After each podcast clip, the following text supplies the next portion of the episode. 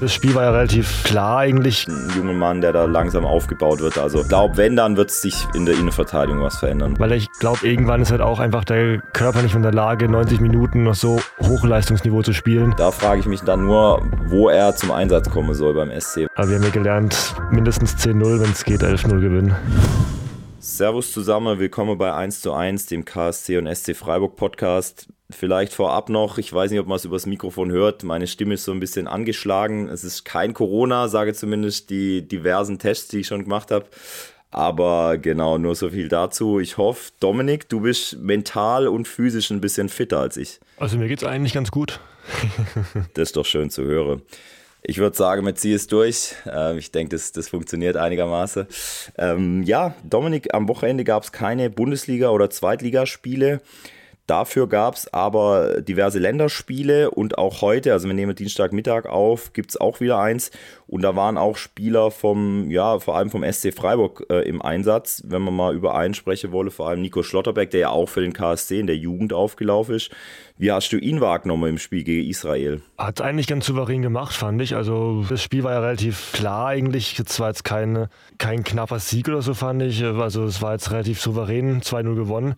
Und ich finde, die Abwehr stand da eigentlich auch relativ souverän hinten drin. Also. Bis zur Nachspielzeit würde ich das würde ich so unterschreiben. Genau, das, äh, die Elfmeterszene, die, ähm, die hast du ja sicherlich noch gesehen, da, als er da am Schluss noch ein bisschen leichtfertig ähm, im eigenen Strafraum den Ball zu lange kalte hat und dann den israelische Angreifer dann beim Versuch, den Ball zu spielen, komplett am Fuß drauf hat. Ähm, aber ja, bis dahin, genau, bis dahin hat er ein gutes Spiel gemacht. Also ich, vielleicht ist so ein Fehler, es gab ja dann nicht mal ein Gegentor, weil, weil Trapp den dann auch kalt hat. Vielleicht ist so ein Fehler in so einem Spiel, tut ihm da ja auch mal ganz gut, oder? Wie siehst du das? Ich meine, der, der Per Mertesacker war, war Experte beim ZDF, der hat gemeint, das war wie so ein kleiner Arroganzanfall. Genau, wollte ich auch gerade sagen, das war also, der Per Mertesacker hat ja danach so ein bisschen angesprochen, ein bisschen arrogant bezeichnet. Aber also als Arroganzanfall kam es mir jetzt nicht rüber weil man bekommt ja von Schlotterbeck viel mit, dass so sein Traum ist, in der Nationalmannschaft zu spielen. Auch so Niklas Süle, so eines seiner Vorbilder ein bisschen ist. Und ich denke einfach, er wollte jetzt kein großes Risiko irgendwie mehr eingehen. Hat vielleicht dann auch ein bisschen zu spät gemerkt, dass es doch ein bisschen knapper wird, als er dachte. Oder doch zu eng wird. Und ja, also von Arroganz würde ich da jetzt nicht sprechen, eher von ein bisschen Leichtsinnigkeit vielleicht. Ja, ich denke aber dennoch, dass man aus solchen Fehlern, gerade als so junger Spieler, wahrscheinlich ganz viel lernen kann. Und lieber macht er den jetzt als vielleicht bei einem WM-Spiel, wenn er mit darf. Ich denke, seine Chance stehe ganz gut. Bin mal gespannt, ob er jetzt auch gegen, gegen die Niederlande zum Einsatz kommt. Ähm, das Spiel, wie gesagt, findet dann erst heute Abend statt, wenn wir jetzt aufnehmen.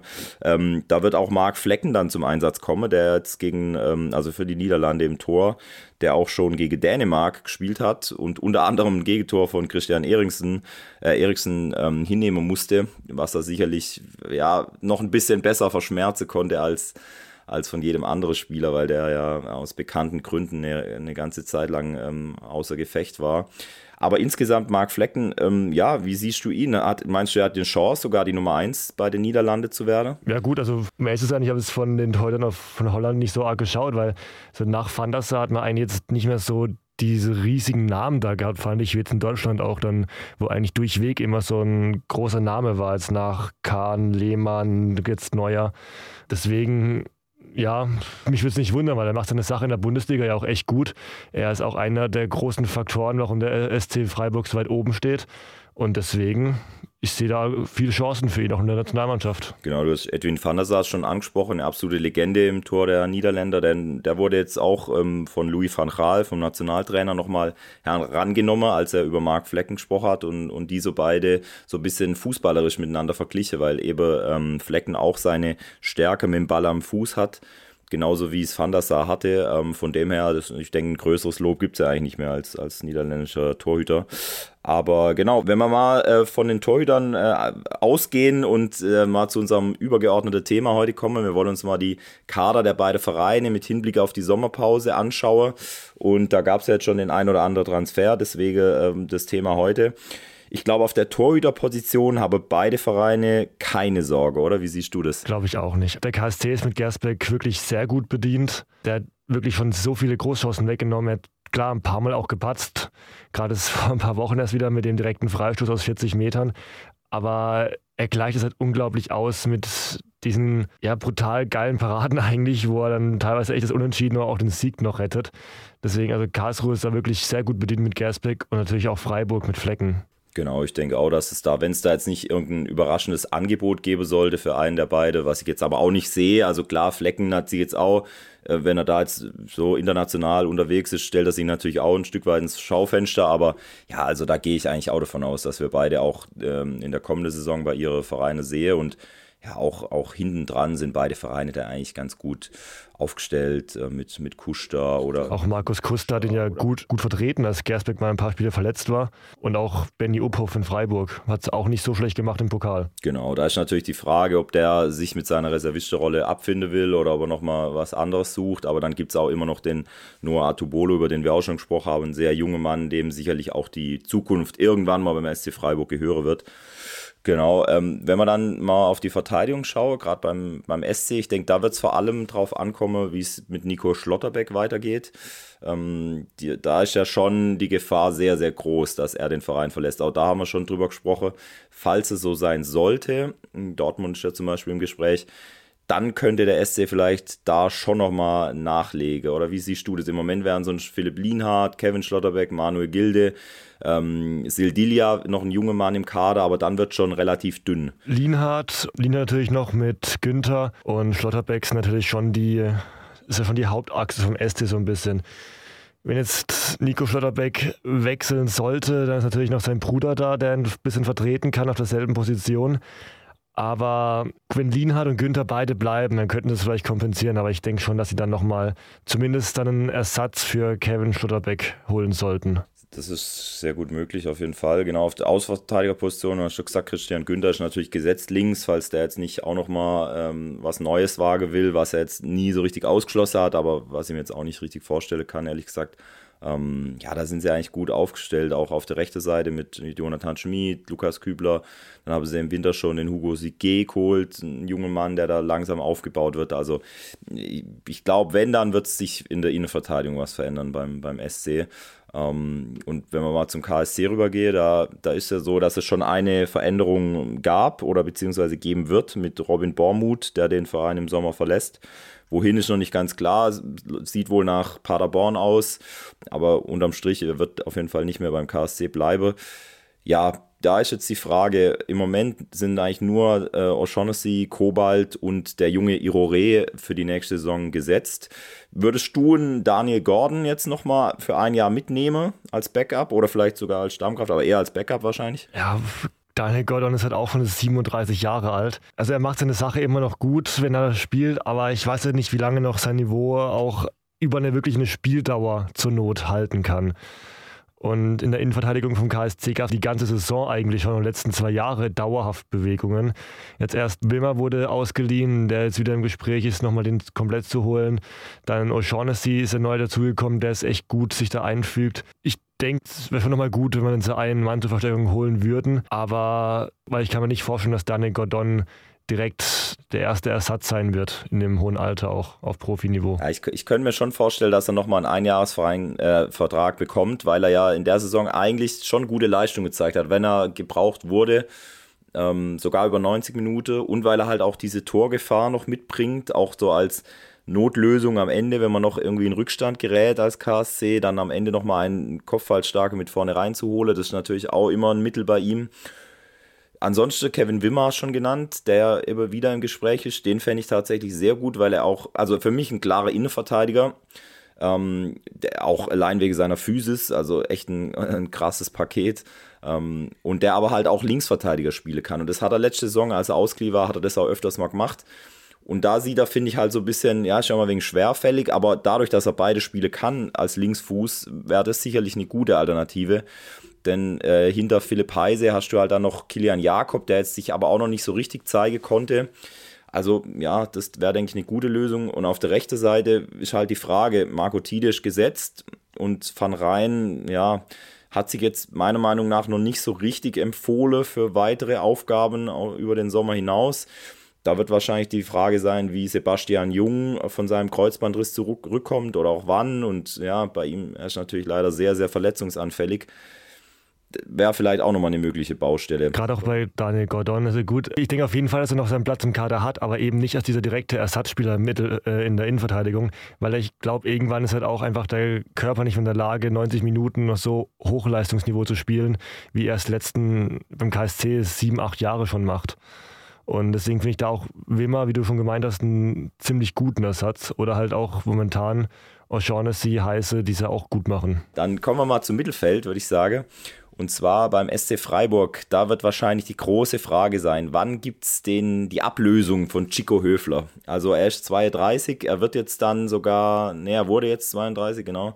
Ähm, aber man hat dann doch gesehen, als er jetzt letzte Woche ähm, in Fürth gefehlt hat, dann hat halt doch so ein bisschen was gefehlt. Also gerade an Kreativität. Meinst du, er kriegt noch seine ein, zwei Jahre als unangefochtene Stammkraft im zentralen Mittelfeld beim SC? Er könnte es auf jeden Fall machen, finde ich, weil da ist halt auch diese Ausgewogenheit beim SC extrem gut mit Höfler und Grifo, so ein bisschen als Routiniers, die erfahrenen Älteren, die auch mal das Spiel in die Hand nehmen, wenn es eben nicht läuft und die Ideen haben.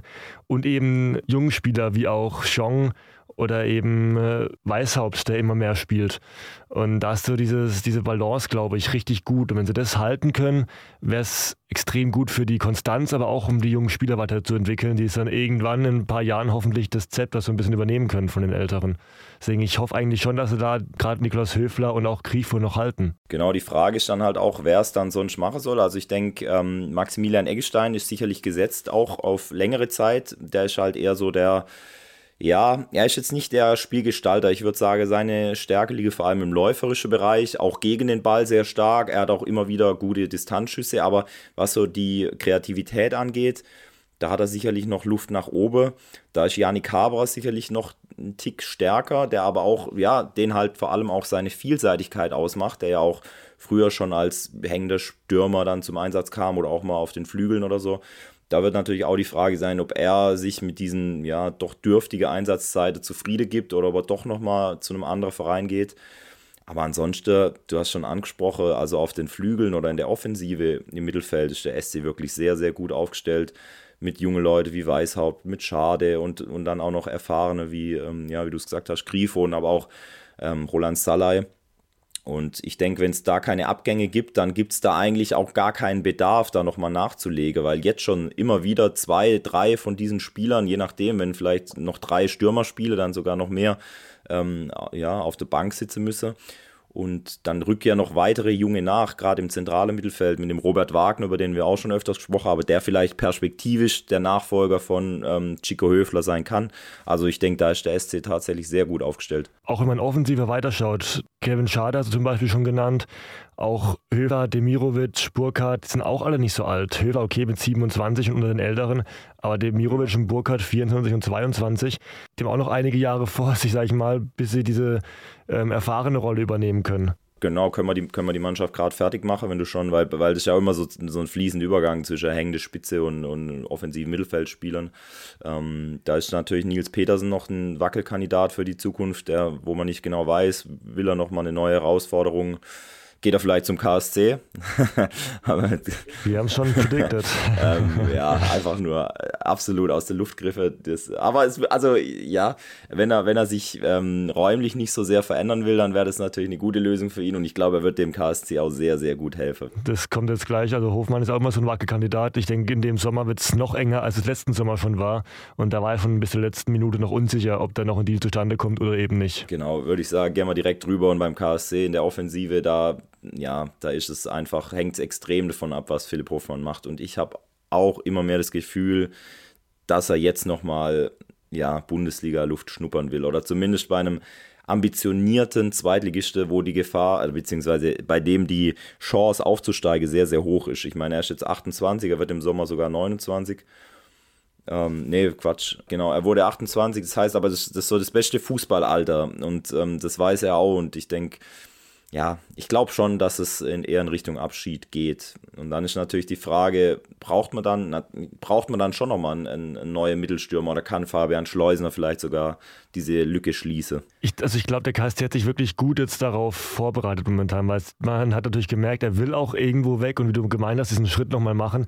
Und da der KST ganz gut vorgesorgt ist, indem sie Schleusner schon als Älteren auch wieder zurückgeholt haben, der den Verein auch kennt. Malik Badmatz als Jungspieler, der gerade hochzieht, der Mittelsturmersatz ist für Philipp Hofmann und natürlich auch mit Dominik Kota, der momentan ausgeliehen ist in Waldhof Mannheim, dort ein bisschen Erfahrung sammeln kann. Ähm, wenn der vielleicht wieder zurückkommt, dann offensichtlich doch noch mit Lorenz, der ist ganz ergänzt aus dem Mittelfeld. Also ich sehe da schon eigentlich gute Chancen, dass der KSC das relativ gut kompensieren kann mit dem, was er jetzt schon hat. Aber ich glaube, es ist natürlich auch noch notwendig, da einen Ersatz zu holen weil da muss sich nur einer verletzen dann, wenn man das so plant und dann ist schon wieder Personalknappheit. Kommt natürlich extrem auf die Spielweise an. Ich wollte gerade sagen, so ein großer Mittelstürmer natürlich als Ersatz für Hofmann wäre dann wichtig. Auf der anderen Seite könnte man jetzt auch sagen, man versucht einfach seine Spielweise noch ein bisschen umzustellen und noch mehr auf Konter zu setzen. Dann wäre Badmatz perfekt. Mit drei, mit drei schnelle Angreifern dann vielleicht vorne drin. Und da habe ich jetzt einen schon geholt, und zwar den Kelvin Arase von Rapid Wien. Und da habe ich mir mal so ein YouTube-Video angucken, muss man natürlich immer wegen aufpassen, äh, weil da natürlich nur die gute Szene gezeigt wird. Aber einfach nur mal, um so ein Gefühl dafür zu kriegen, was das für ein Spieler ist, also was für eine Art von Spieler. Und ja, der ist schon so ein schneller Flügelflitzer, würde ich jetzt mal sagen. Ja, so ein bisschen Luft nach oben, was seine Torgefahr angeht. Aber, ähm, aber im Zusammenspiel mit Batmatz, der in der Mitte steht, der extrem torgefährlich ist, wäre es natürlich auch, also kann ich mir zumindest sehr geil vorstellen. Absolut. Die Frage ist halt nur, was passiert mit Goller und oder was passiert mit Dominik Koter weil ähm, Goller, ja, ist auch nur bis zum Sommer ausgeliehen. Ich glaube, das sind relativ ähnliche Spielertypen, der Arase und der, der Goller. Und Dominik Kota, hast du auch schon angesprochen, der kommt halt beim, bei Waldhof Mannheim jetzt auch nicht so zum Einsatz. Er kommt immer wieder von der Bank, aber mehr als 30 Minuten kriegt er da halt auch nicht. Manchmal kommt er sogar gar nicht rein. Also da ist dann halt die Frage, ob er dann eine Liga höher nochmal einen Schritt nach vorne gehen kann. Ich könnte mir vorstellen, dass es entweder für Goller oder für Koda nicht mehr weitergeht beim KSC. Das ist aber nur so eine Gefühlssache. Genauso bei Fabio Kaufmann wird auch die Frage sein. Also ich finde, da zum Beispiel Lukas Cueto hat den besseren Eindruck hinterlassen von den zwei Neuzugängen.